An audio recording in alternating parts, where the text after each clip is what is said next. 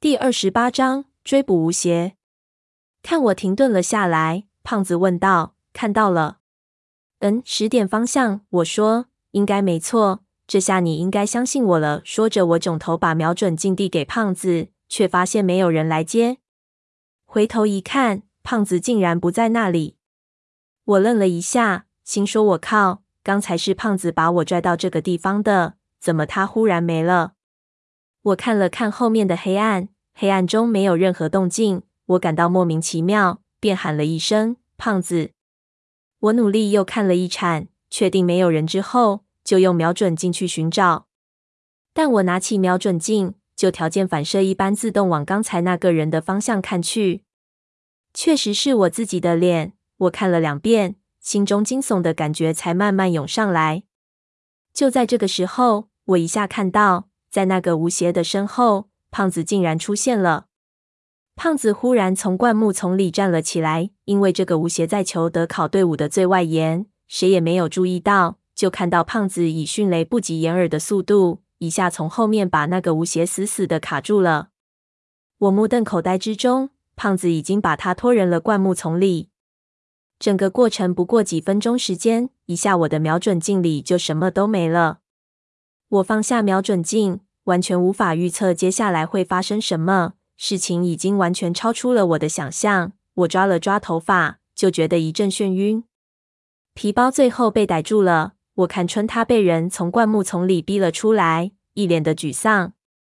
不过我完全没有心思去担心他。用胖子的话说，这小子到底是什么成分还不知道，先让敌人考验他一下。这小子如果那么蠢的把那条通道铺路了，其实也无关要紧，无非是送裘德考一份大礼而已。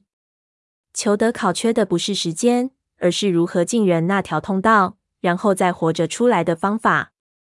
看样子那帮老外也不想对他如何，只是很惊讶这里怎么会突然出现一个人。我没有去看他的下场，胖子很快就扛着一个人出现在黑暗中，他让我赶快过去。我的头有两个大，我知道他杠着的是什么人，但我不知道接下来的情节会如何发展。这种感觉非常奇怪，好像是本来不想去捉奸在床，但多事的朋友已经一脚把门踹开了。想来这一定是一个非常重要的转折点，但我没有想到心情竟然是这样的。我跟着胖子迅速离开了。胖子没有带我回到通道里，而是远远的横过一个山沟。一路走远，走出去起码有半个小时才停了下来。我不知道其他人看到这人会怎么样，但至少我们做起事情来会很不方便。况且胖子并不信任小花那群人。胖子点起了小小的篝火，并用石头压住。对面的小子已经被我们用藤蔓捆得结结实实。这么近的距离，我仔细地打指他的脸孔。我发现我对自己这张脸的了解程度，其实还不如对其他人的脸那么清楚。即使是这么近距离的看，我也找不出什么破绽来。而且我现在也没有可以用来对照的东西。不过在这种篝火下，这张脸看上去还有那么几分小帅。胖子脸色铁青的看着这小子，我问胖子：“你怎么也不打个招呼就？”当时他站的位置太适合偷袭了。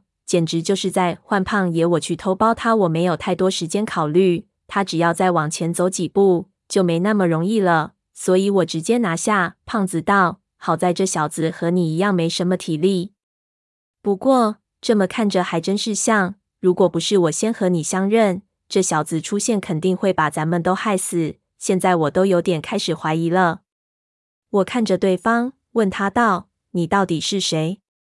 对方看着我，没有说话，脸色一片镇定。但我还是发现他对于我的出现有一种掩饰的非常好的惊讶。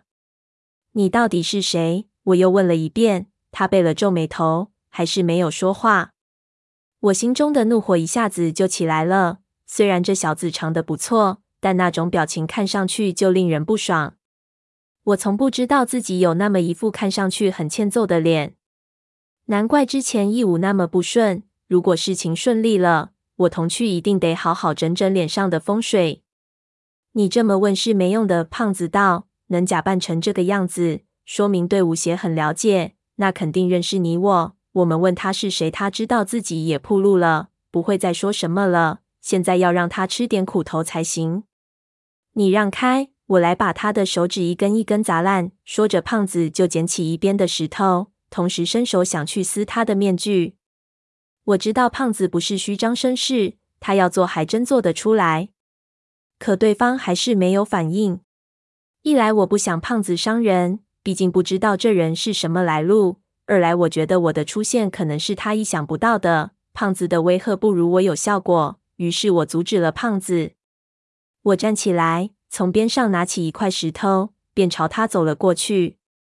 我肯定不会下手，纯子是吓唬他，但果然比胖子有效果。这小子立即就把头抬了起来。我走到他面前站住。你要是打下去，一定会后悔的。那小子忽然说道，他的声音和我的十分相似。不过此时我一下就听出了破绽。这声音虽然很相似，但他说话的语调还是和我有一些区别。这就有眉目了。我停住了手。为什么？因为我确实是你的侄子。他说道。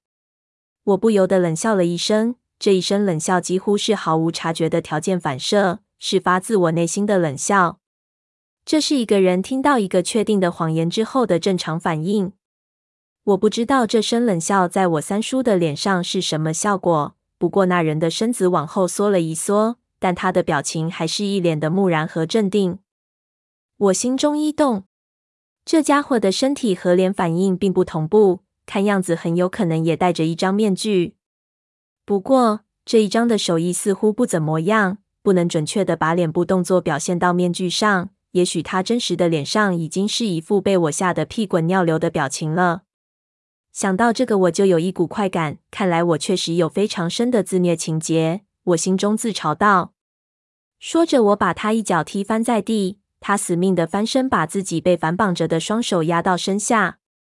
这么想保住自己的手指，就说实话。胖子在一边道：“你肯定调查过，知道三爷的脾气。”那人看着我，我从兜里掏出烟点上，也不说话。我知道说话反而会让他有喘息和思考的机会，就继续压上去。他爬起来，一路退到一棵树边，后面就是灌木了。他再也后退不了了，便立即叫道：“我真的是无邪！我不知道你们为什么认为我是假的。”你们最好拿出证据来。我心说，证据就是我才是无邪。胖子上去道：“证据是吧？给你证据。”说着，胖子去撕他的脸，撕了半天，竟然没有撕下来。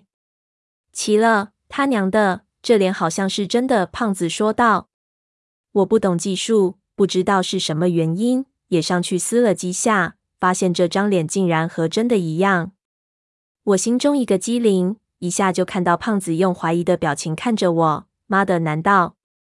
别乱猜！我摸了一下自己的脸，我们不知道窍门而已。你别乱猜。胖子又撕压几下那个无邪的脸，瞬间露出彻底怀疑的脸色了。他看着我，手已不由自主的去按自己的枪了。我心中涌起一股极其可怕的感觉，这种不信任感一下让我感到有些窒息。